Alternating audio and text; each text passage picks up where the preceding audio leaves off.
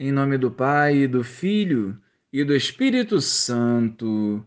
Amém. Bom dia, Jesus. Toda inquietação, medo e preocupação entregamos em vossas mãos, para que de coração aberto acolhamos a cura interior, tão necessária para compreendermos e vivermos os teus planos. Tudo isso nós vos pedimos em teu nome. Amém. Naquele tempo, disse Jesus aos seus discípulos: Não se perturbe o vosso coração.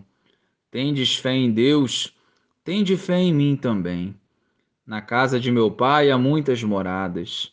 Se assim não fosse, eu vos teria dito: Vou preparar um lugar para vós, e quando eu tiver ido preparar-vos um lugar, voltarei e vos levarei comigo, a fim de que onde eu estiver, estejais também vós para onde eu vou, vós conheceis o caminho.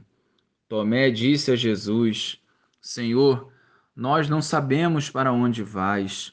Como podemos conhecer o caminho? Jesus respondeu: Eu sou o caminho, a verdade e a vida. Ninguém vai ao Pai senão por mim. Louvado seja o nosso Senhor Jesus Cristo, para sempre seja louvado. As revelações que Jesus fez no Evangelho aos discípulos são hoje para nós uma motivação para que continuemos cheios de fé e esperança, mesmo diante das lutas cotidianas da vida. Existe um céu com moradas reservadas para cada um de nós, e seguindo o caminho que nos leva à vida, chegaremos à eternidade. Jesus não é um dos caminhos, mas é o único caminho que nos garante a salvação. Ele não nos ensina as verdades, mas ele próprio é a verdade que vem nos dar a vida e em abundância. Não procuremos mais no mundo o direcionamento que apenas Jesus pode nos dar. Ninguém chegará ao Pai por si mesmo.